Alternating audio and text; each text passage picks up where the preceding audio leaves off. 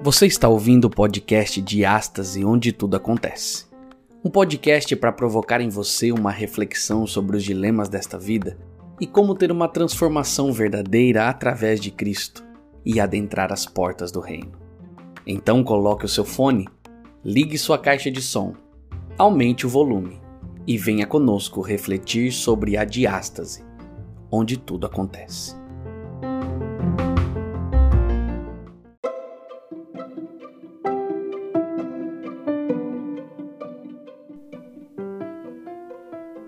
podcast de Astas, eu sou o Lucas Antônio. Nós estamos indo para o nosso quinto dia sobre reflexões dessa série Presentes Diferentes. E o tema de hoje é Jesus, sacerdote prometido. Em Hebreus 4,14 diz assim: Portanto, visto que temos um grande sumo sacerdote que subiu ao céu, Jesus, o Filho de Deus, apeguemos-nos firmemente à fé que professamos.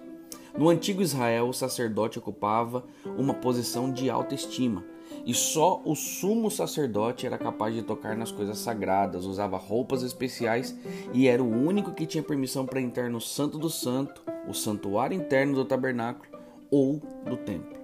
Mas, por mais importante que fosse essa posição, era apenas uma sombra do que viria por intermédio de Jesus.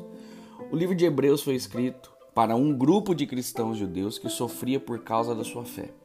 Por causa disso, muitos estavam pensando em retornar ao judaísmo e até mesmo abandonar totalmente a fé em Jesus. Para encorajá-los a permanecer no curso, o autor de Hebreus, Paulo, mostra como Jesus não apenas atendeu suas expectativas, mas as superou. Primeiro, Jesus é o nosso grande sumo sacerdote. Uma das principais tarefas do sumo sacerdote era oferecer os dons e sacrifícios pelo pecado. O problema com os sacrifícios do Antigo Testamento é que eles nunca eram permanentes. Eles tinham que ser oferecidos ano após ano. Esses sacrifícios apontavam para o que seria o sacrifício final e muito maior. Jesus ofereceu sua própria carne e sangue em um sacrifício que seria bom para sempre. Em segundo lugar, Jesus cumpriu o papel do sacerdote fazendo orações e petições pelo povo. Ao contrário dos sacerdotes terrenos, Jesus tem acesso completo a Deus Pai. Ele subiu ao céu e está sentado à direita de Deus. Além disso, ele entende perfeitamente nossas fraquezas e pode nos representar bem ao Pai.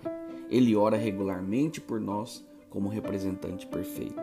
Jesus é o cumprimento de tudo o que o ofício do sumo sacerdote previu. Às vezes, ficamos desanimados por nossa incapacidade de seguir a Deus fielmente. Devemos nos consolar em saber que temos um sumo sacerdote perfeito, Jesus, que ofereceu o último sacrifício pelos nossos pecados, que se compadece de nossas fraquezas e que intercede todos os dias por nós junto ao Pai. Nunca se esqueça de que Deus, Todo-Poderoso, está ao lado de Cristo, que é o sumo sacerdote que está sentado ao lado de Deus. E ele intercede por nós todos os dias.